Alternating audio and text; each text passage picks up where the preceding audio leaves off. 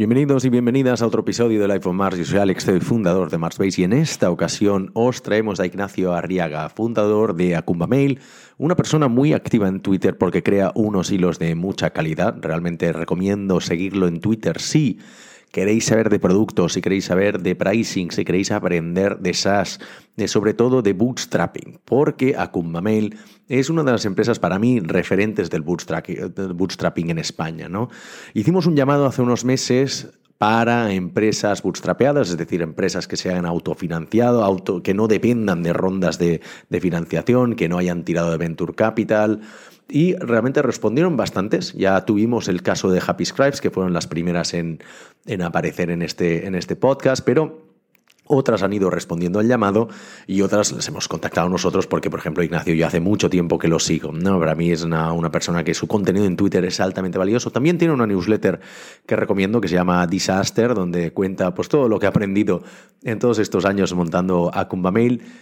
Y de qué hablamos en este episodio. Pues evidentemente de todo lo que he mencionado ya hasta ahora. ¿no? Ponemos mucho énfasis, pongo mucho énfasis en el tema del bootstrapping porque creo que va a venir, pues ya, para mí ya es un modelo mucho más sano de emprendimiento y de negocios que el que depende de financiación, especialmente de financiación dilutiva. Como ya sabréis, estamos en un podcast bastante opinionado, pero por otro lado vienen tiempos que nos hacen pensar que la inversión cada vez va a estar más cara, el dinero va a estar muy caro, va a costar mucho levantar financiación y es verdad que los inversores han entrado en una mentalidad bastante de less silly, more dealy menos ideas locas y más diligencia, más auditoría, más due diligence.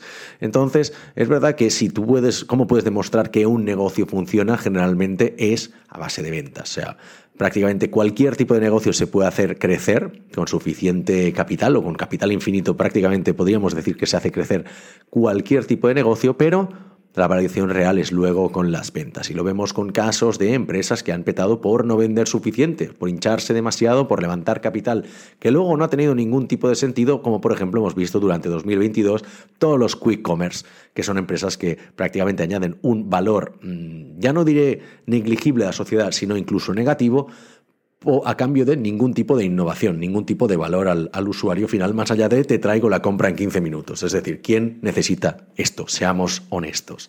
Pero se han hinchado a base de capital riesgo y realmente se han montado empresas con más de mil trabajadores, una cosa absolutamente delirante. Por eso que queremos dar voz a este otro tipo de empresas que son más sanas, son más constructivas, aportan mucho más a la sociedad y crean trabajos, por qué no decirlo, también mucho más estables y reconfortantes, como es el, el ejemplo de empresas que crecen orgánicamente y de manera, de manera sostenida, como podemos ser nosotros, como puede ser la gente de Acumba Mail, como pueden ser los de Happy Scribe, también aquí en Barcelona, u otras empresas, ¿no? como Doist, que también tuvimos en su, en su momento. Pues con Ignacio hablamos de eso, pero también Aparte del bootstrapping hablamos del ascensor social, de la relación con el dinero, con empresas, eh, con personas que vienen de, un background humilde y de que no tenemos, bueno, hablamos también de diversidad de clase, no tenemos apellidos que nos hayan acompañado, que nos hayan traído beneficios, es decir, son, ah, no, no, no, somos las típicas eh, familias que han estado reinando y campando a sus anchas por, por, por, las ciudades, por la nobleza, etcétera, etcétera, que luego, pues muchos de ellos, sus hijos, nietos, bisnietos, todo eso, son emprendedores hoy en día y si os vais a fijar, muchas de las startups de Barcelona y de Madrid, los apellidos de los fundadores son los mismos que los de los grandes accionistas o de la gente que está en las juntas de las grandes corporaciones del IBEX o de las grandes, eh, de las, de las, grandes empresas mediáticas de, de este país. Dicho esto, pues como decimos, un poco de conciencia de clase que nunca viene mal y a hablar de bootstrapping, de producto, de pricing, de cómo subir los precios a los clientes, de cómo, de cómo fichar compitiendo con grandes potencias mundiales, en su caso con la gente de MailChimp, por ejemplo.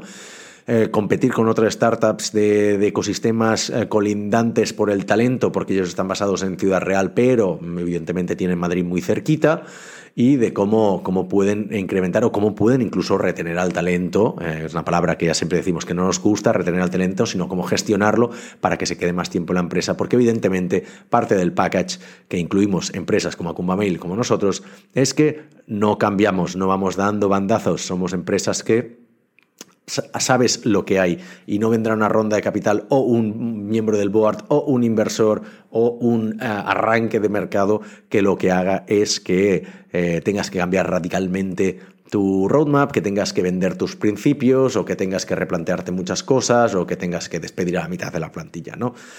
Dicho esto, y se viene cargadito este episodio, así que agarraros a la silla y adelante con este episodio. Buenos días, Ignacio. Bienvenido al iPhone Mars. ¿Cómo estás? Muy bien, Alex. Muchas gracias por invitarme.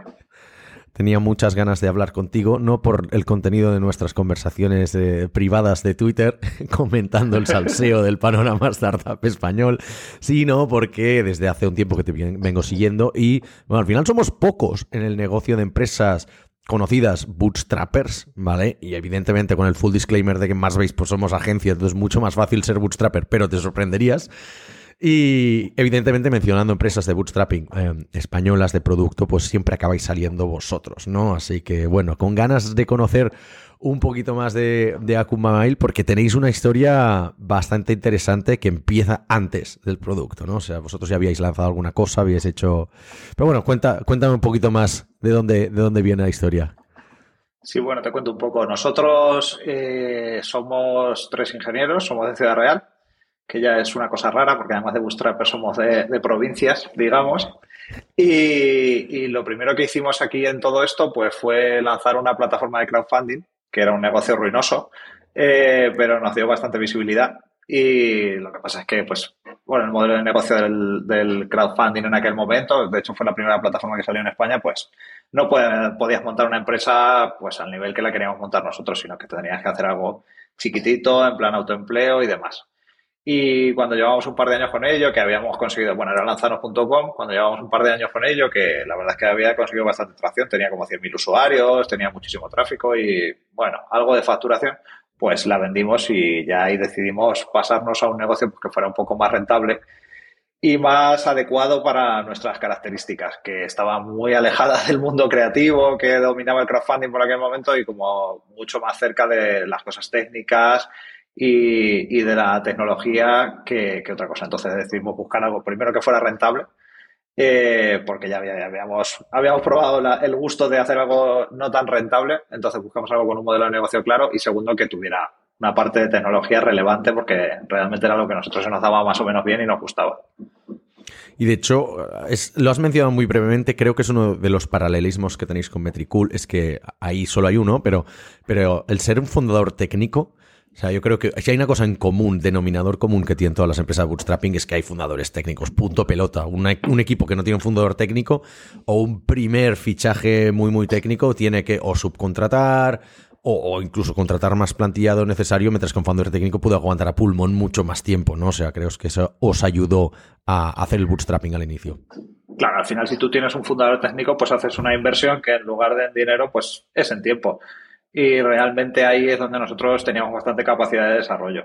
También veníamos de un pequeñito éxito anterior, entonces teníamos un poco de caja para nosotros ir tirando, pero bueno, en, la empresa no nos la gastamos. Realmente en Akumame se pusieron 3.500 euros en la constitución y, pues y desde ahí nunca más se invirtió nada. Entonces, sí es cierto que si no tienes un fundador técnico, pues tienes o bien que buscarlo, o bien que subcontratarlo, o bien que aprender.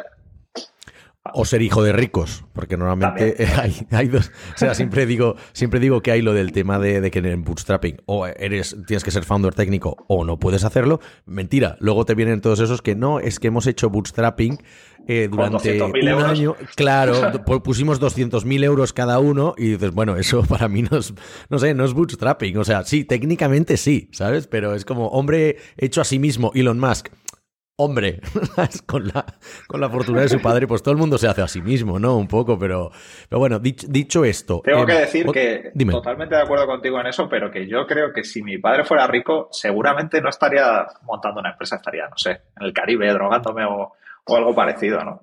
¿Qué opinas tú? Vale, vale, me gusta, me gusta, vamos a entrar al trapo. Em, no, a ver, o sea, al final es que, eh, mira, una de las cosas que yo veo mucho, ¿eh? hay los dos grandes ecosistemas de España, que son Barcelona y Madrid, ¿no? Y, más, por, más por ese orden, evidentemente, uno barre para casa. Pero me doy cuenta que en el ecosistema de Barcelona es también tenemos a nuestros Cayetanos, ¿no? hay mucha gente de mucho apellido y que se dedica a jugar a las startups con dinero público, principalmente, también con el dinero de sus padres, pero, pero apoyándose en la infraestructura pública. Pero me parece que está un poco más balanceado, mientras que en el ecosistema de Madrid sí que es más puro Cayetano, prácticamente, ¿no? O sea, vas ahí y prácticamente, o sea, no hay nadie, no hay el, el underdog este que te viene de, de, Barrio Obrero, y si hay uno es como la grandísima excepción, ¿no? O sea, lo he, lo he hablado muy recientemente a raíz de, pues, de la newsletter que, que lancé en, en Suma Positiva, me han llegado muchas historias esto, pero hay muchísimo, muy, muy pocas excepciones, ¿no? Mientras que en Barcelona parece ser un poquito más la norma.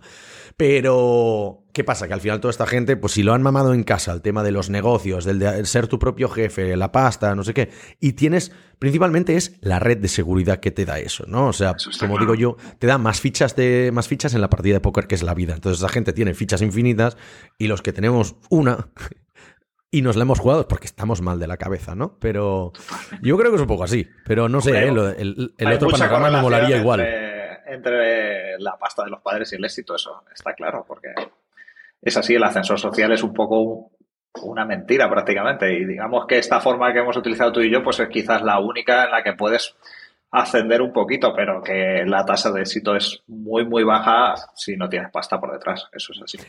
Es que, como yo siempre he dicho que para, o sea, en España tienes dos maneras de, de aumentar tu sueldo, ¿vale? Siendo siempre dentro de la burbuja de tecnológica y de, desarrollo y todo eso, ¿no? Una es cambiar mucho de trabajo y la otra es, o sea, ahí puedes hacer algo de dinero, pero si quieres hacer mucho dinero, ser tu propio jefe, punto pelota, ¿sabes? O sea, no, yo creo que no hay, no hay ninguna otra. Entonces es triste y el, la perspectiva de ir a las Bahamas y drogarme, pues evidentemente, pues también me motiva, pero, pero no sé, yo creo que al final también te acabas cansando de esto, ¿no? Y si, quieres pensar a largo plazo, pues evidentemente, pues dedícate a crear valor y a generar empleo y, todo eso. Pero hay gente que se la suda también el tema de generar empleo porque dicen, si lo que quiero es mi dinero. O sea, y si puedo hacerlo con más gente, fantástico. Pero ellos lo piensan como que es dinero para mí, mientras que quizás gente como tú y como yo lo vemos como, evidentemente que es dinero para ti para mí, pero también le estamos mejorando la vida a nuestros empleados, ¿no? Eso es así. Entonces, una, una, una, pregunta que tenía en concreto es la de cuánto tiempo. O sea, hay dos cosas. Una es relación con el dinero, que creo es una cosa muy importante, se habla muy poco en este, en este sector. Pero la otra es cuánto tiempo estuvisteis haciendo el bootstrapping SD, no cobramos nada de dinero. O sea, hasta llegar a ramen profitability, ¿no? El decir, bueno, ya podemos pagarnos algo. Pero a pulmón, con el éxito, ¿tirasteis el éxito anterior o, o cómo Sí, un, un, año y medio por ahí. Un año y medio. Hasta que empezamos a cobrar una nimiedad, en plan, no sé, 500 euros. Vale, ¿cómo fue la estrategia esta? Porque yo, me gustaría compartir la nuestra que tuvimos en Marsbase, pero quiero escuchar la vuestra. O sea, ¿cómo decidisteis con los socios? ¿A partir de cuándo empezamos a cobrar? ¿Cuánto empezamos a cobrar? ¿Qué condiciones? ¿Lo hicisteis en base a condiciones, sensaciones pues o hitos? Teníamos un socio que era más minoritario, ¿vale? Y, ese socio pues empezó a cobrar mucho antes, porque lógicamente él tenía mucha menos participación y entonces venía de ser trabajador en una empresa anterior, en la anterior empresa, entonces él pues renunció a su nómina de trabajador a cambio de una serie de acciones, entonces el tipo fue el, que primero empezó a cobrar. Eh, y luego después, eh, acto seguido, unos cuantos meses después, pues empezamos a cobrar nosotros. Él ya tenía un sueldo más o menos decente y nosotros pues teníamos no me acuerdo, 500 euros al principio y luego empezamos a subir muy poquito a poco. Realmente a nosotros no nos importaba reinvertir. En aquel momento pues teníamos 26 años o algo así, habíamos, teníamos bastante pasta en el banco, no teníamos una prisa excesiva por cobrar. O sea, queríamos más generar, generar valor y que el negocio creciera que, que cobrar. Es que, claro, una de, una de las cosas del, del, bootstrapping, sobre todo, quizás es más fácil hacerlo en agencia, porque en agencia, si te dedicas a contratos grandes como nosotros, a la que sale un contrato grande ya te paga sueldo varios meses, pero los que vais por producto, primero, durante un tiempo lo hacéis gratis. No sé si en vuestro caso empezaste a cobrar desde el primer día, intuyo que sí. Pero segundo es tienes que conseguir muchísimos clientes para que eso te pague un sueldo a final de mes. Ya no hablo de dos o tres, ¿no? Entonces, em, ¿cómo fue la estrategia de pricing uh, al principio? Y no sé, igual es Nosotros al principio eh, copiamos el pricing de MailChimp. ¿vale? vale. Esa fue nuestra estrategia inicial. Y a partir de ahí ya fuimos iterando y fuimos viendo que el pricing de MailChimp no tenía mucho sentido porque cobraban por suscriptores, entonces ahí ya fue cuando hicimos el cambio, empezamos a cobrar por envíos porque nos parecía como más justo, porque al final realmente lo que el uso real que haces de la plataforma es el envío. O sea, no puede ser que un tipo que mande un email, 30 emails, o sea, 30 campañas al mes pague lo mismo que el que paga una, porque era injusto y al final nuestro cliente pues se resentía. Entonces ahí metimos esa flexibilidad de pagar por envíos y, ahí ya sí que pusimos un pricing que a nosotros nos pareció, más o menos. Eh, tampoco le dimos una vuelta excesiva al pricing inicial, lo hemos subido un par de veces y seguimos siendo relativamente baratos eh, entonces, nuestra estrategia inicial de pricing fue esa. Primero copiamos a un player establecido, porque más o menos sabes un poco lo que hay. Eh, y después ya que sí que fuimos iterando y consultando un poco, viendo el tipo de cliente que nosotros teníamos, que al final fue bastante pyme, y, viendo sus necesidades y sobre todo su comportamiento, porque al final una pyme, ¿cuántos emails te va a mandar al mes? ¿Sabes? Pues un par de emails, un par de campañas y, para de contar. Entonces ahí fue donde, cuando empezamos a, a iterar el tema del pricing. Y sí, sí que es cierto que necesitas un huevo de clientes para que, para poder pagarte algo. Y lo que, una cosa que has comentado antes, que es un tema que a mí me gusta, es el de que empezamos a cobrar desde el principio. Yo creo que hay que monetizar siempre desde el principio, sobre todo si intentas vender software. Porque mucha gente dice, no, yo es que lo voy a regalar para crecer mucho. O sea, eso, eso no tiene ni puto sentido, sobre todo si eres B2B. Si eres B2B, tienes que cobrar desde el principio porque es la única forma de validar no, no estás validando una cosa que después quieres cobrar regalándola. Porque a lo mejor la gente dice, bueno, es que esto es gratis, está bien, pero luego no pasan a, a pagar ninguno porque no estás dando valor. Entonces, la mejor forma de saber si das valor es pon ahí una, un TPV, enchufa Stripe o lo que te guste a ti y, y mira a ver si, mira a ver si ganas dinero o no. Estoy muy de acuerdo, porque en, B2C vale, una cosa es adquisición, se invierte en crecimiento y todo. En B2B estás validando dos productos distintos si haces eso, ¿no? Si haces el de cobro gratis, estás validando que hay un producto que se quiere usar gratis, porque se quiere usar solo solo digamos el, sin pagar, ¿no? Y luego cuando, cuando quieres hacer el esto de pago tienes que dar un, set de features mucho más alto. Entonces uno de los problemas que se encuentran las empresas que hacen esto es que lo, han dado tantas cosas gratis que no se les ocurre o realmente no llegan a hacer una cosa suficientemente painful por, para, desarrollar el premium. O sea, eh, se me ocurre un ejemplo, ¿eh? pero dime. También hay un miedo ahí en los fundadores de cobrar. Eh, porque, por ejemplo, nosotros al principio dábamos gratis eh, 2.000 emails al mes. Eh, y luego vimos que eso era una barbaridad, porque una pyme española, 2.000 emails es que le sobran. Aparte, atraíamos mucha, mucha basurilla, en plan, gente que venía y se registraba 10 cuentas para mandar 2.000 emails al mes, o sea, para mandar 20.000 emails al mes y mucha, mucha mugre de ese estilo. Entonces, lo que, claro, claro. Entonces, ¿eh? nosotros cogimos y dijimos, a partir de ahora son 250. Y si tú tenías gratis 2.000, ahora tienes 250. ¿Te gusta? Bien, ¿no te gusta?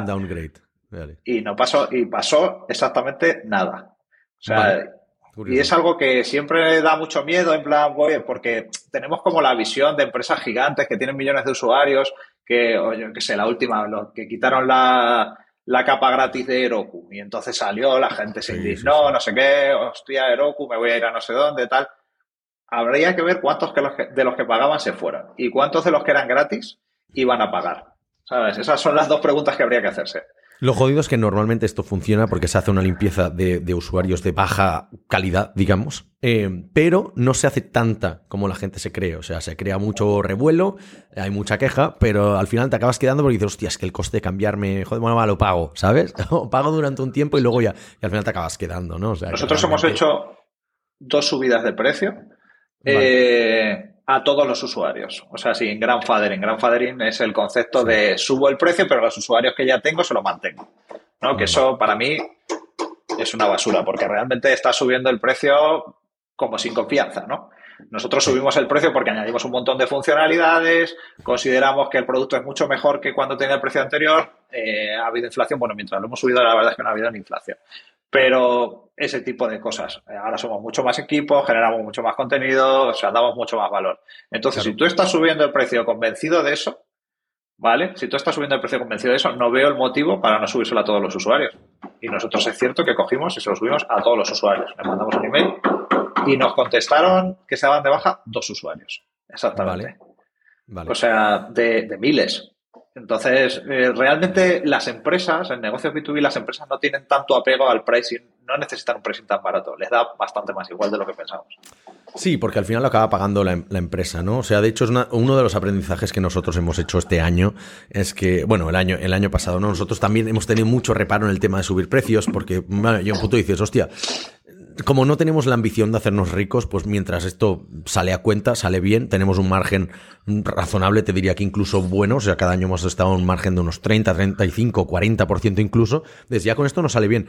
¿Para qué subir el precio, no? Entonces, el, hecho de cuando llevábamos como cinco años sin subir el precio, y me acuerdo que fue como hace dos, dijimos, hostia, hay que subirlo. Pasó la pandemia y dije, bueno, igual no es el mejor año para hacerlo, ¿no? A nosotros nos pasó igual.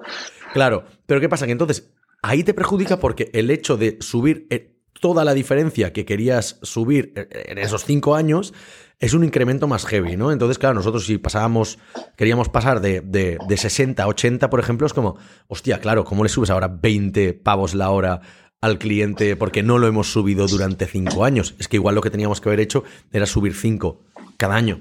¿Vale? Entonces, cinco cada año les habría entrenado, quizás habríamos ya, pues habríamos causado el efecto este de, hostia, parece caro, pero lo sigo pagando.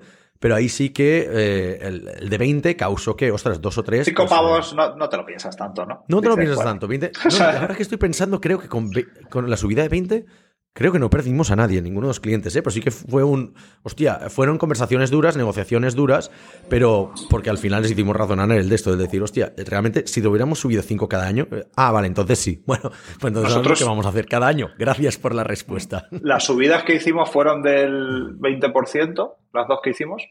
Es verdad que una la íbamos a hacer en 2020 y no la hicimos y la pasamos a 2021 porque, yo qué sé, daba un poco de decir, hostia, lo que está pasando ahora está un poco feo venir con esto, ¿sabes? Y, entonces ahí nosotros nos la guardamos para 2021.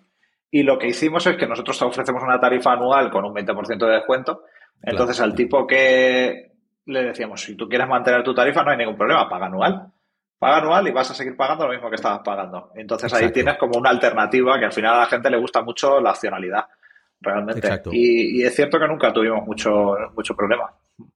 No, y esa es una. Y la otra es que desde el punto de vista de, si tú miras la economía, por todo lo que pagas en general, es el alquiler de la oficina, eh, te va a subir cada año, ¿no? El gas te va a subir, el, agua te va a subir, la electricidad te va a subir, los sueldos de prácticamente todo el mundo va a subir, el hosting, no sé qué. Pero, ah, no, el, pues en vuestro caso, ¿no? Ah, hostia, la herramienta de email no me puede subir. O en nuestro caso, los desarrolladores, ¿por qué me cobras más? Joder, tío, no te suben los precios todo el mundo. Todos te suben y vas a discutir eh, solo el nuestro, ¿no? El problema es que, la mayoría ni siquiera. de industria. ¿Sabes? Claro, o es un tema de industria, ¿no? Porque al final es como, en quizás una cosa que hay en común, no sé si en vuestro caso como en el nuestro, que, que hay como hay una comoditización de, según qué tipo de servicios que al final siempre hay uno que va a ser más barato. Entonces hay cliente que va, va, a ir a por ese. Entonces, fantástico. Tienes que estar dispuesto a perder ese cliente y quedarte con los otros que sí que valoran que le subas el precio porque eres demasiado barato, ¿no? Y entonces dices, bueno, entonces no sé cómo, no, no sé cómo encontrarlo, no sé si tú has encontrado nunca eso, el, el típico cliente que dice, tío, sois demasiado baratos, subid el precio. Bueno, en vuestro caso tenéis muchos clientes mucho más pequeños, ¿no? Pero no sé hasta qué punto tenéis relación cercana con alguno de ellos. Nosotros eh, es cierto que pertenecemos a un, a un, mercado que es totalmente una commodity, porque al final la, la diferencia de funcionalidad que te pueda dar yo con la que te pueda dar MailChimp con la que te pueda dar SendingBlue o cualquier otro es muy, muy poca. Al final sí es cierto que todos intentamos ir añadiendo cuantas más cosas mejor al producto para, para un poco abrazar todo, todo el equipo, todo a todo el equipo de marketing, intentar ser lo más sticky posible. Pero, pero es cierto que, que al final, al ser una commodity, eh, el tema del pricing es importante, pero yo siempre pienso que en B2B no es tan importante. O sea, es muy difícil que nadie se decida por precio, a no ser que tengas una diferencia loquísima. O sea, si ahora mismo, yo que sé, tu competidor está cobrando 50 euros y tú cobras 1000, pues ahí sí que vas a tener un encuentro con, la nada, seguramente. O igual te compras a... Vete tú a saber. mucho margen. Vete tú a Ahí sí que podría hacerlo de las Bahamas que Tendrías mucho margen. Pero, pero en una gama de precios parecidas, si un tipo te cobra 50 y otro te cobra 100, es muy difícil.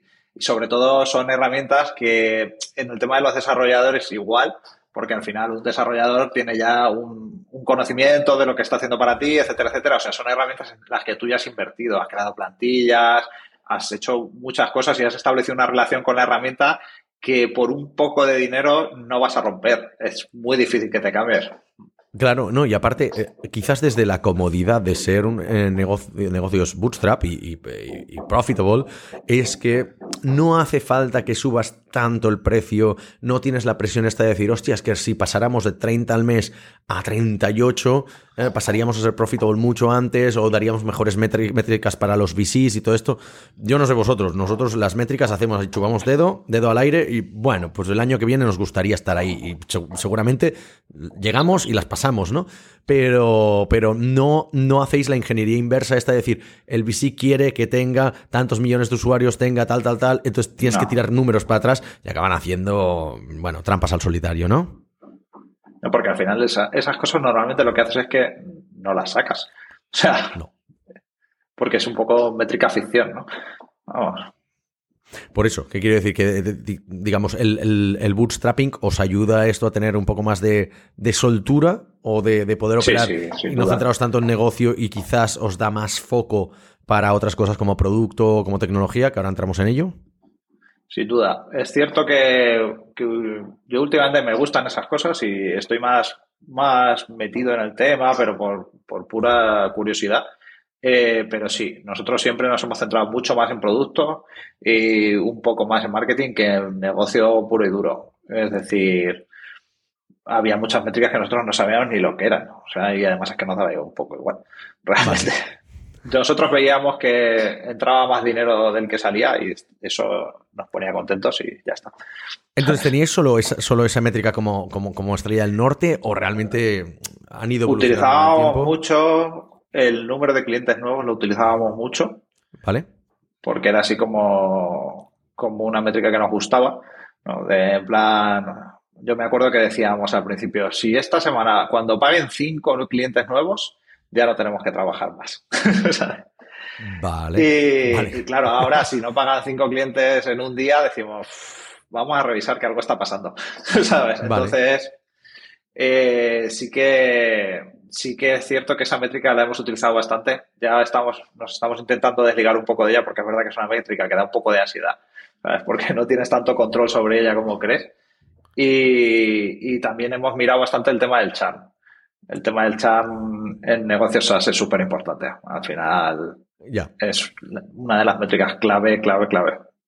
Claro, pero eh, desde, como decía, ¿no? Desde, desde el punto de vista de la comodidad del, del, bootstrapping, podéis hacer también quizás más experimentos, ¿no? Podéis permitiros ser el player número me lo imagino, ¿eh? 10 dentro de, las plataformas de envío de mails, mientras que una empresa Venture Capital, y eso no se dice suficiente, o vas a ser la 1 o la 2, o vas a que te compres la 1 o la 2, eh, o vas a morir y ya está, porque no puedes permitirte ser la empresa número 10, la empresa número 15, porque eh, te van a, te van a chapar, o sea, el mismo VC te va a chapar y, y tu equipo, pues es que la vas a liar, vas a fichar demasiado, luego vas a tener que contraerte y todo esto.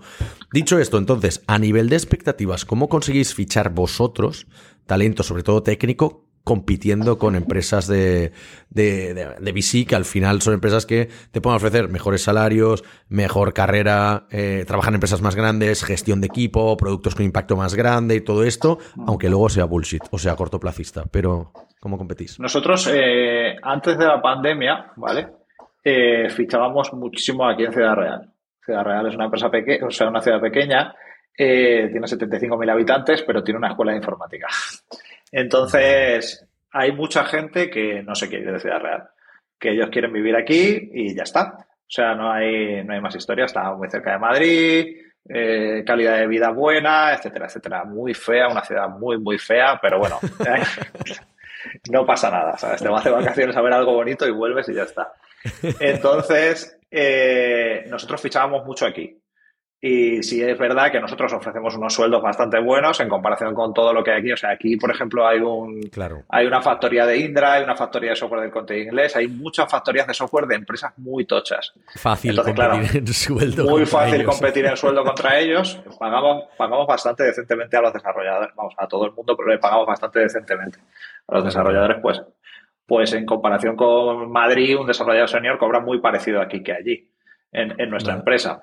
Entonces, luego ofrecemos también eh, que la gente tiene la posibilidad de trabajar de 8 a 3, que es una cosa que a la gente le gusta mucho porque tienes la tarde libre y haces lo que te apetezca por la tarde. que eso es una ventaja competitiva que es difícil de igualar porque a la gente ya sabes que España es un país en el que le gusta mucho el, gusta mucho el tema de calentar la silla, etcétera, etcétera. Entonces. Sí, pero también eh, gusta el tema de alargar las noches un poco. Entonces empezar a las 8 de la mañana, bueno, menos si trabajas de casa quizás es más, más, llevable, ¿no? Pero. A ver, es una jornada flexible, es decir, cada uno trabaja más o menos como las horas que quiere. Eh, entonces eso de tener las tardes libres a la gente le gusta mucho. Exacto. Y luego es verdad que no metemos una presión loca a nadie, es decir, nadie va a sufrir aquí, no va a ser una experiencia traumática, no va a haber horas extra, no va a haber nada de eso. O sea, yo no creo que prácticamente nadie aquí haya trabajado fin de semana, o sea, es una experiencia tranquila y bien. Entonces, aquí tenemos bastante éxito con gente que no es su primer trabajo, ¿vale? Porque se han ido, han trabajado en otro sitio y luego han venido aquí y han dicho, hostia, esto, ojo, ¿eh? Esto está bien, ¿sabes? Y entonces ahí tenemos una... Perdona, perdona, acaba, acaba.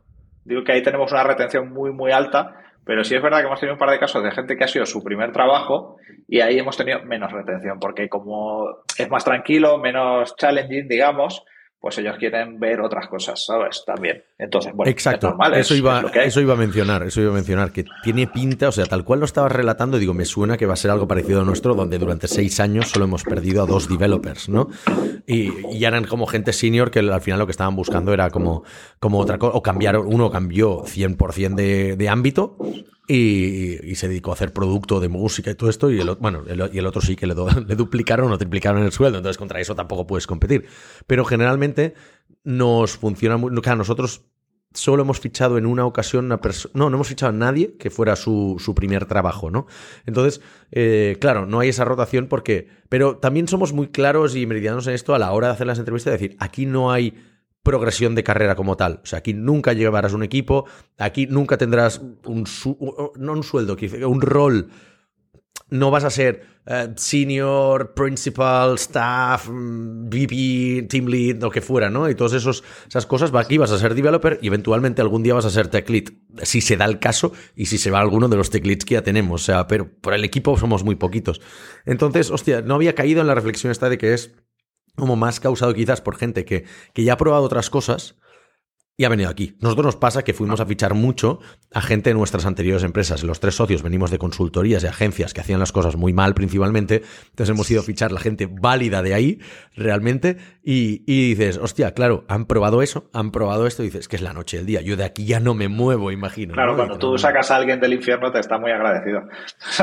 bueno, luego, luego tienes que cumplir, ¿no? Con lo, y luego seguramente también el, hecho de ser bootstrap, que es una cosa que comentábamos, o sea, ah, mira, eh, la semana pasada tuvimos el, el, el que es nuestro encuentro que, hacemos una vez por, por, trimestre con el equipo, y este era el de, fin de año, ¿no? Y cada Martian Day, desde cada tres meses, pues hacemos, celebramos un poco los aniversarios de la gente en la empresa. Y que nos dimos cuenta que, hostia, es que la gran mayoría, salvo dos personas, llevan todos más de tres años. y hay gente de seis, siete años, la mayoría están en cinco. Y digo, y, y preguntamos, oye, ¿esto es por qué es? Y nos dicen, porque no cambiáis porque es que realmente lo que buscamos es que la empresa no cambie. Entonces, es como, wow, por un lado dices, entonces lo que queremos hacer es como cosas aburridas, pero por otro lado la gente busca estabilidad. Entonces, quizás tú y yo tenemos que ir a buscar un segmento de desarrolladores que no busquen pues los cambios frenéticos, el crecimiento exagerado. No, gente que no quiere trabajar en el Twitter de Elon Musk. ¿sabes? No, ya no iría tan lejos. O sea, tú le pones ese ejemplo y le dices, pues lo contrario. no, pero yo me imagino que los que están en. Por ejemplo, yo siempre digo, no vamos a fichar nunca a gente que esté en el circuito de startups de Barcelona. ¿Por qué? Porque es gente que hoy está en Typeform, mañana, pues Globo levanta pasta y se van a Globo, luego levanta pasta Buddy y se van a Buddy, luego se van a Travel no sé qué sale otra que es la más chula y se van para ahí, ¿no? Entonces, como.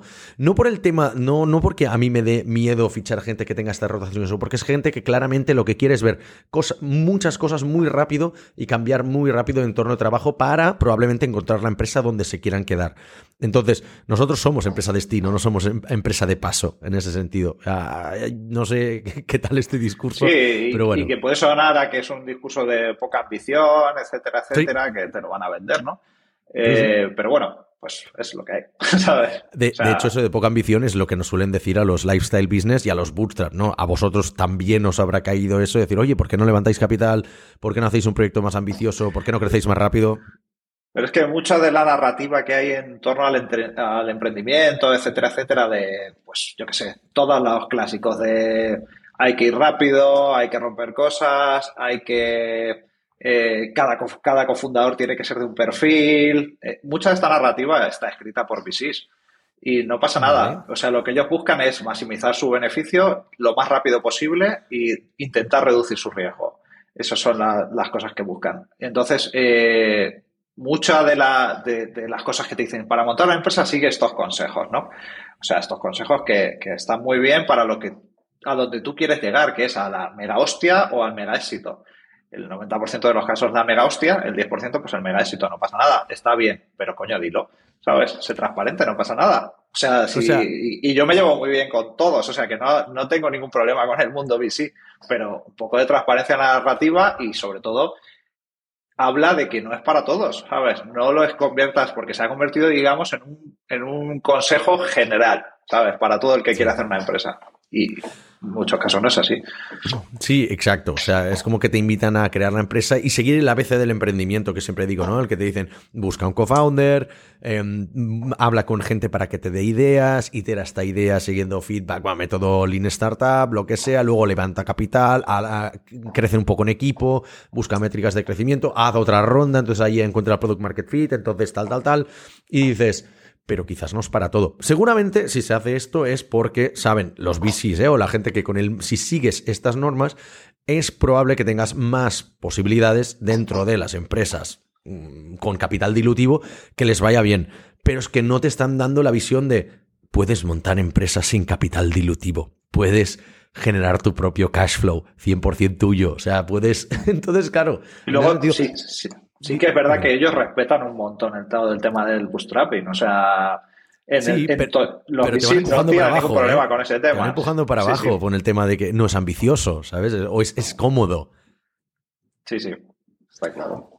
Y, la otra cosa es que, eh, ¿qué, otras reglas habéis roto vosotros de emprendimiento en ese sentido? Es decir, cosas que dicen, no, esto no puede funcionar. Por ejemplo, nosotros somos tres founders con el mismo perfil. O sea, tres informáticos igualitos. Hemos trabajado con familia, exacto. Hemos trabajado con familia. Hemos Fichar amigos, sin contrato. He fichado, amigos a saco, ¿eh? O sea, un montón de amigos.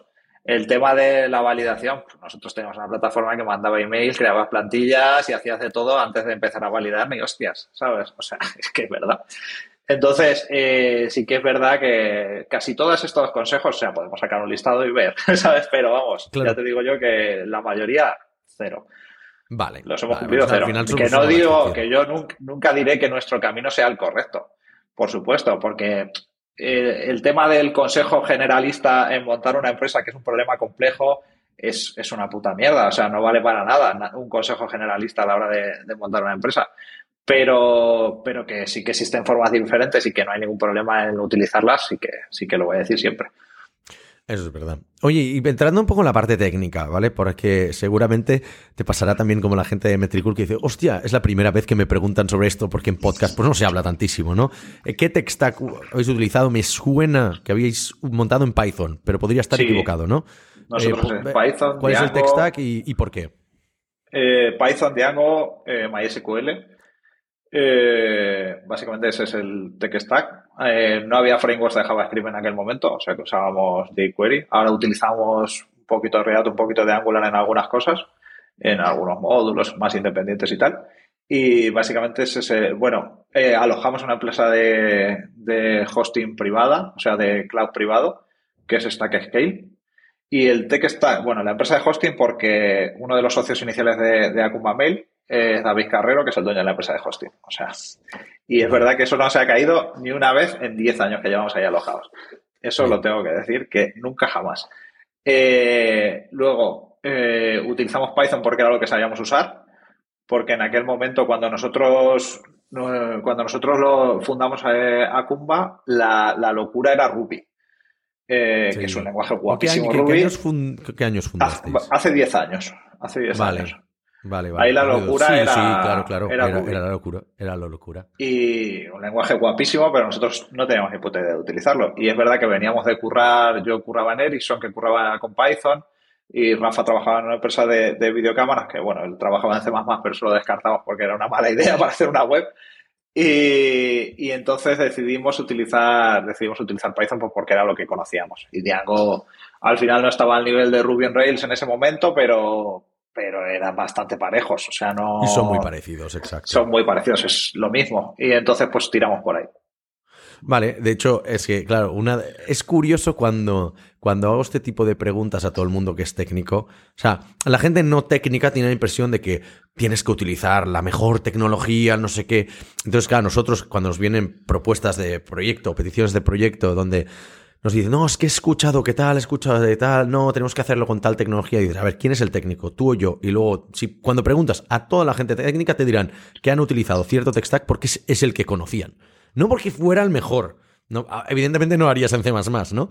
Pero ahora, por ejemplo, si tú ahora tuvieras que crear Akumba, no sé si elegirías Python. Probablemente sí, ¿eh? Pero por lo que me has dicho, dices, hostia, igual habría usado un, un tech stack basado en JavaScript. Ah, ¿Utilizaríais alguna otra tecnología si empezarais hoy o qué? Hombre, seguramente para el backend no, porque es cierto que el backend tiene bastantes historias, porque al final son unos servidores que mandan pues al mes, no sé, 500 o 600 millones de emails, entonces pues aquello, eh, claro, tiene que escalar eh, y JavaScript pues es verdad que no escala igual que Python 3 ahora mismo. Entonces, para el backend quizás habríamos utilizado Python, pero sí que es verdad, pues habríamos utilizado pues un React para el frontend o un Angular o Vue o cualquier cosa de estas. Eh, sí que es verdad, pues algunas cosas habríamos cambiado lógicamente.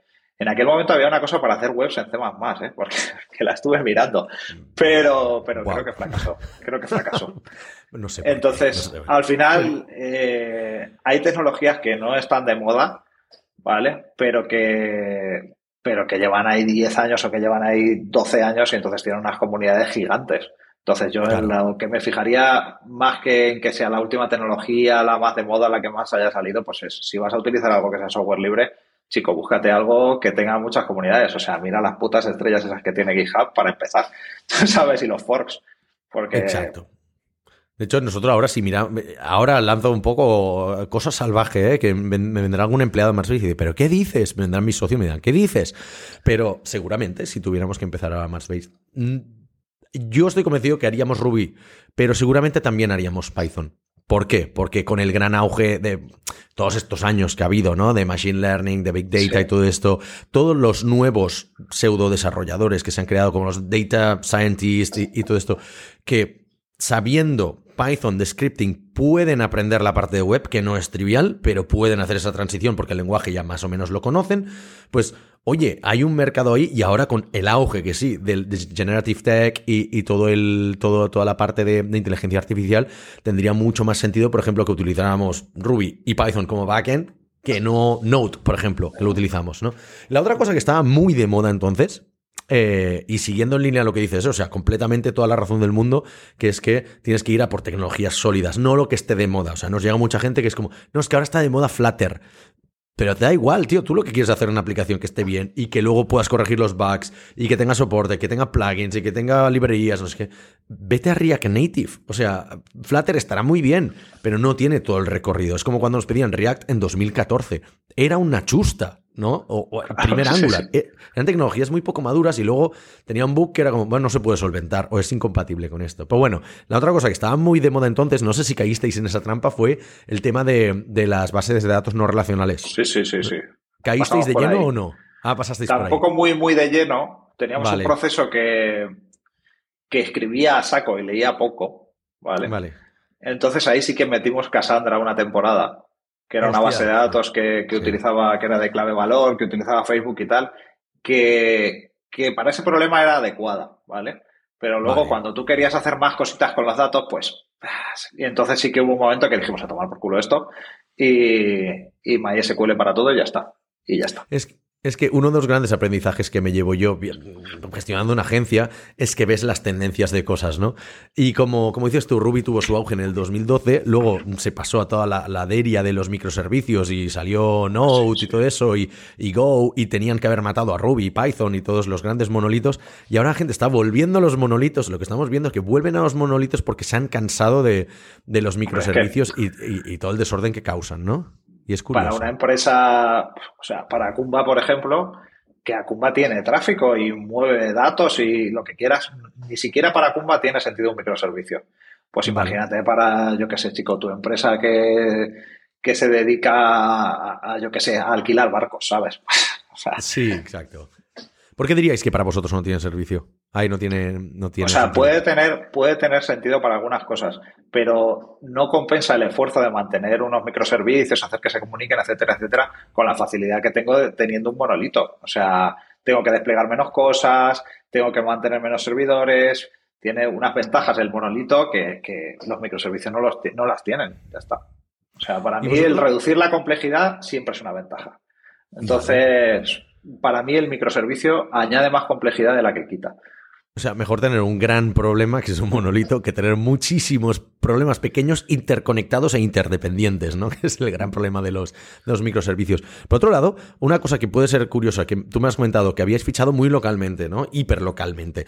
¿Eso os ha condicionado la elección de la tecnología también? ¿O no porque ya la, teníais? Pero mantenerla, por ejemplo, mantener Python, ¿es porque en Ciudad Real, en la escuela, en la, universidad que tenéis, se enseña Python, por ejemplo, como lenguaje no, no, Nuestra universidad es súper javera, ¿sabes? De Java y de .NET y de movidas así entonces, sí es verdad que nosotros salimos de unos grupos de investigación que eran así.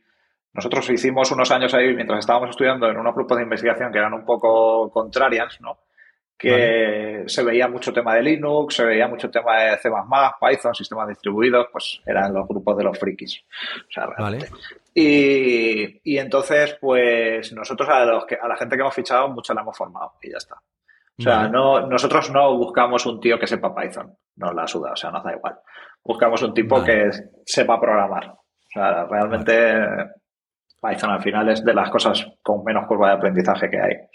Vale. Pues nosotros sí que hemos visto que a la que abrimos las miras hace unos años y dijimos, oye, vamos a buscar gente de fuera de Barcelona o Cataluña por extensión, nos llegaba al mejor deal flow, nos venía de la Universidad de Murcia y de la Universidad de Oviedo, porque ahí se enseña Ruby on Rails. Y creo que la de Tenerife también, pero históricamente ya hay varias empresas de, Ruby ahí y no, digamos, ya aplicaban en esas y no nos venían a nosotros, ¿no? Pero ahora recientemente sí que ha cambiado un poco eso.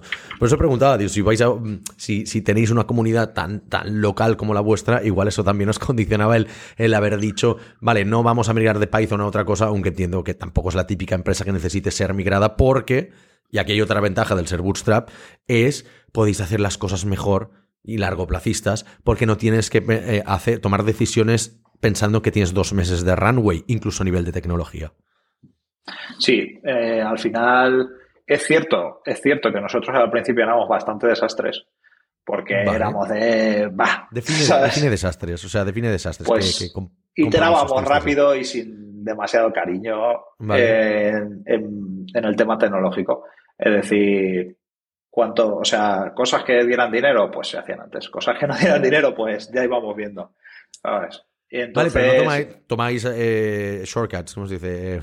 no me sale la palabra en castellano. Sí, eh, atajos, atajos, No tomáis atajos eso de decir, hostia, pongo un parche aquí porque hay que lanzar ya y porque esto... ¿O qué? Hemos hecho cositas, hemos hecho cositas, digamos. Entonces, es verdad, sí es verdad que nosotros hemos avanzado mucho en eso. Hemos avanzado mucho en eso porque además somos personas que, que no nos gusta mucho, digamos, el tema de los procesos, eh, toda esa burocracia que hay un poco alrededor del software. Y sí es verdad que ahí hemos avanzado. Ahí hemos ya metido un poco de metodología, ese tipo de cosas ya hemos avanzado bastante. Y, y, sí que nos hemos profesionalizado bastante con la llegada de, de, la gente. O sea, ha habido gente que ha llegado y ha aportado bastante cabeza al asunto. Y, y, eso sí que, sí que es verdad que se agradece. Sí que es verdad que al principio nosotros decíamos, es que esto si lo subo hoy, facturo mil pavos al día con esto, pues lo subo hoy, ¿sabes? O sea, bueno. no hay, no hay más tu tía. Entonces, sí es verdad que en el, quizá en la parte técnica al principio pues la quedábamos un poco más y, no por ser malos técnicos sino por priorizar eh, otras cosas más que la excelencia técnica digamos vale. también es cierto que yo creo que si tú priorizas muchísimo la excelencia técnica iteras mucho más despacio entonces eh, hay que intentar mantener un balance. Sigue siendo un trade-off y también te genera mucho más, eh, o sea, si iteras demasiado, por otro lado, generas deuda técnica, que es la otra cosa que me gusta preguntar. ¿Qué estrategia tenéis para con la deuda técnica? pues sí que sí que es cierto que, hombre, ya ahora todo el mundo tiene, tiene orden, digamos, de que si pasa por un código, eso se tiene que quedar bien. O sea, digamos que si tú pasas por un sitio, te deja lo mejor que estaba, ¿sabes? Eh, eso tiene un nombre, pero es que ni voy a citar el nombre ni el libro del tipo que lo dice porque es que me cae muy mal. Pero. vale. cero público. Eh, pero sí que tenemos ese tipo de ese tipo de comportamiento ahora y si un tío dice no es que voy a estar tres días apañando un poco esto dejándolo bien pues cero problema porque es verdad que la presión ahora mismo es mucho menor que al principio cuando tú quieres facturar más crecer más o vamos digamos convertirlo en un negocio rentable Ahora ya la presión es mucha menos porque eh, yo siempre digo que si nosotros vamos todos en un avión y eso se estrella, esto está ganando dinero por lo menos dos años. hasta, que, hasta que pase una desgracia, se caiga un servidor, dejemos de pagar una factura o alguna cosa así. Pero eso es así. ¿Sabes? Eh. Entonces ahora se pueden hacer cosas que antes no se podían hacer. Y, cómo, habéis cómo habéis encontrado, perdona, cómo habéis encontrado el tipo de desarrollador que coincide exactamente con lo que es, con el punto de la empresa, ¿no? Porque, em, como decíamos, hay desarrolladores quizás más generalistas que los necesitas al principio, que bueno, lo mismo te, te hacen Python, como te hacen DevOps, como te hacen un poco de, te maquetan un poco de frontend y todo esto. Y luego te vas especializando a medida que creces. Pero luego, también es lo que dices tú. Ahora tienes un perfil de gente que te dice, me gusta refactorizar. Pero hay gente que no le gusta refactorizar, o que solo quiere hacer features nuevas, o quiere hacer features con eh, impacto en millones de usuarios. Mientras que en el estadio que estáis, probablemente es gente que más quiera, pues, no, quiere hacer las cosas bien, pues con mis. No sé si con, lo que, no, pero ¿cómo, se Lo que hacemos un poco es eh, dejar que la gente más o menos se acople a lo que va viendo que le gusta. Es decir, es verdad que tenemos la suerte de que tenemos perfiles muy heterogéneos. Entonces, eh, al final, pues si hay gente, pues por ejemplo, hay gente que le gusta más el frontend o gente que le gusta más hacer cosas nuevas, pues esa gente, pues le asignamos unas tareas y a gente que le gusta más, digamos, el backend o que le gusta más hacer una refactorización, un rediseño, ese tipo de cosas, pues esa gente se le asignamos a otras tareas. Y es verdad que la gente más o menos va eh, asumiendo unos roles que nosotros no preestablecemos, que se reparten un poco de forma natural, más bien con la personalidad de, las personas. Al principio lo que hacíamos era que nosotros nos quedábamos, el, marronazo siempre nos lo quedábamos nosotros. ¿Sabes? Los, fundadores. O sea, si había una cosa que era una puta mierda de hacer, pues al final nos la quedábamos nosotros, o que era muy, muy compleja, o. Claro. O todos los founders los técnicos. Sí, pero si bien, si bien es cierto que ahora ya desarrollamos muy, muy poco bueno, pero lo entendéis, lo entendéis. O sea, habéis estado ahí, hay código vuestro, entonces es como que tenéis el respeto ese del desarrollo de decir, ah, hostia, eso lo, hicieron los founders, ¿no? O, entendéis de lo que os hablan cuando os proponen, pues, no, framework, una nueva metodología de trabajo, ¿no? Mm. Última pregunta, para ir cerrando. Em, ¿Cuál ha sido tu mayor cagada técnica en la empresa? Pero tiene que ser tuya, ¿eh? No eso de. Y no mierdas como fiché la persona equivocada. No, o sea, algo de, algo de código, algo de DevOps, algo de, de, arquitectura. ¿Y cuánta pasta ha costado a la empresa? Se han hecho cosas. Cosas que hayan costado pasta se han hecho muy pocas. Porque es verdad que nuestro tipo de usuario tiene una tolerancia. Tiene tolerancia. Porque al final es una pyme, entiende, son gente que se pone con el ordenador y a lo mejor se les rompe el Word a ellos mismos, entonces tienen como mucha tolerancia. Además, nosotros tenemos una política de siempre intentar asumir la culpa de cara, ¿no? Tú, alguien te viene con un problema y le dices, pues sí, esto es culpa nuestra, hemos hecho esto, lo he hecho yo. Además, normalmente, pues cuando hay un problema de este tipo, contestamos uno de los fundadores en plan, sí, mira, esto ha sido una cagada personal mía, lo haya sido o no. Es decir, la asunción de responsabilidad yo creo que es una cosa que a la gente le genera mucha empatía. Entonces, eh, casi siempre intentamos hacerlo así y, siendo transparentes. Así cagada gorda. la cagada más gorda que hice quizás fue en Lánzanos, que es una empresa anterior, pero esta sí fue bastante guapa. Y bueno, sabéis cómo funciona el crowdfunding de recompensas, que al final eh, un montón de tipos ponen pasta a un proyecto y, se les envían unas recompensas a estos tipos, ¿no? Era como una financiación, digamos, alternativa que había, que era pues, más una preventa que, otra cosa. Y entonces ahí hubo un proyecto gigantesco que, que puso pasta a lo mejor 4.000 personas, ¿vale? Y justo habíamos sacado una forma de pago que no me acuerdo si era con tarjeta o era diferente o cualquier historia. Bueno, eh, entonces ahí cuando ya habían pagado las 4.000 personas y hubo que sacar, digamos, las direcciones de todo el mundo para enviar, eh, para enviar las recompensas, me di cuenta de que había hecho un cambio y no se habían guardado. Oh. Oh, oh, esa es la frase. Oh. el, entonces, este de no. entonces escribiendo uno por uno, oye, mira, tal, queremos validar tu dirección. No éramos tan transparentes, queremos validar tu dirección porque tal, no sé qué, por si has cambiado. Por temas de seguridad. Sí, sí, pues eh, buscando a la gente en el Facebook, escribiéndoles, en fin, recuperamos todas. O sea, recuperamos sí, pero todas. Mil, ¿eh? Os llevaría pero, eh, ojo, que ahí si hubiera tenido yo una herramienta de email marketing me habría venido bien, ¿sabes? sí, sí, sí. Hostia, perfecto. Yo recuerdo que Rafa, pues, que es un tipo que se pone muy, que cuando se pone nervioso le da por comer dulces, bajó, se compró una bolsa de esas de Mercadona que vienen llenas de pastelitos y se comió kilo y medio. Y sí, sí, sí, sí, sí. Y sí, eso fue, luego. ¿eh? Joder, eso fue, eso lo hice yo y sí, fue una putada. De esto que te vas dando cuenta y vas diciendo, oh, esto ha pasado. estas son las buenas. Mira que hemos tenido gente que ha pegado fuego a sus oficinas o que, o, que también una parecida, creo que fue la de la de Marco Oliveras, que, era CTO en Tiendeo, que una muy parecida a lo tuyo, que era con las preventas de los discos, creo que de David Bisbal en Discos Castelló, y borró toda la base de datos las preventas de eso, pero ahí eran como decenas de miles de personas, por decir algo, ¿no? Y fue como, tuvieron que ir como a, bueno, no me acuerdo, como rebuscar en la basura los, los, backups de, todo esto, pero una locura. Ignacio, eh, muchísimas gracias. ¿Cómo os podemos ayudar desde aquí, desde nuestra comunidad, comunidad de Mars Based, a, ti y a, a Kumba en particular? Pues no lo sé, o sea, dando difusión siempre. Eh, sí es cierto que yo tengo una newsletter que es un proyecto personal eh, que se llama disaster.io, que hablo de negocios SaaS principalmente, aunque bueno, a veces lo hago más abierto y más, más amplio y está interesante si queréis suscribiros, Disaster con dos SaaS de SaaS, ya os lo pondrá Alex en la descripción del capítulo, espero.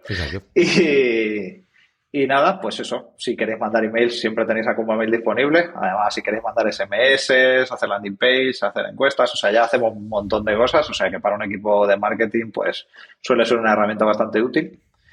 Y, nada más. Y muchas gracias por invitarme. Y animaros a que en esta, en esta lucha David contra Goliat a ver si conseguís tumbar a Twilio. Sería una satisfacción personal. Ahora han despedido, a, un montón de gente, la gente de Aprovechad. Aprovechad. Ahora están débiles. están débiles, están débiles. Muy bien, muchísimas gracias. Hasta la próxima. Gracias a ti. Hasta luego.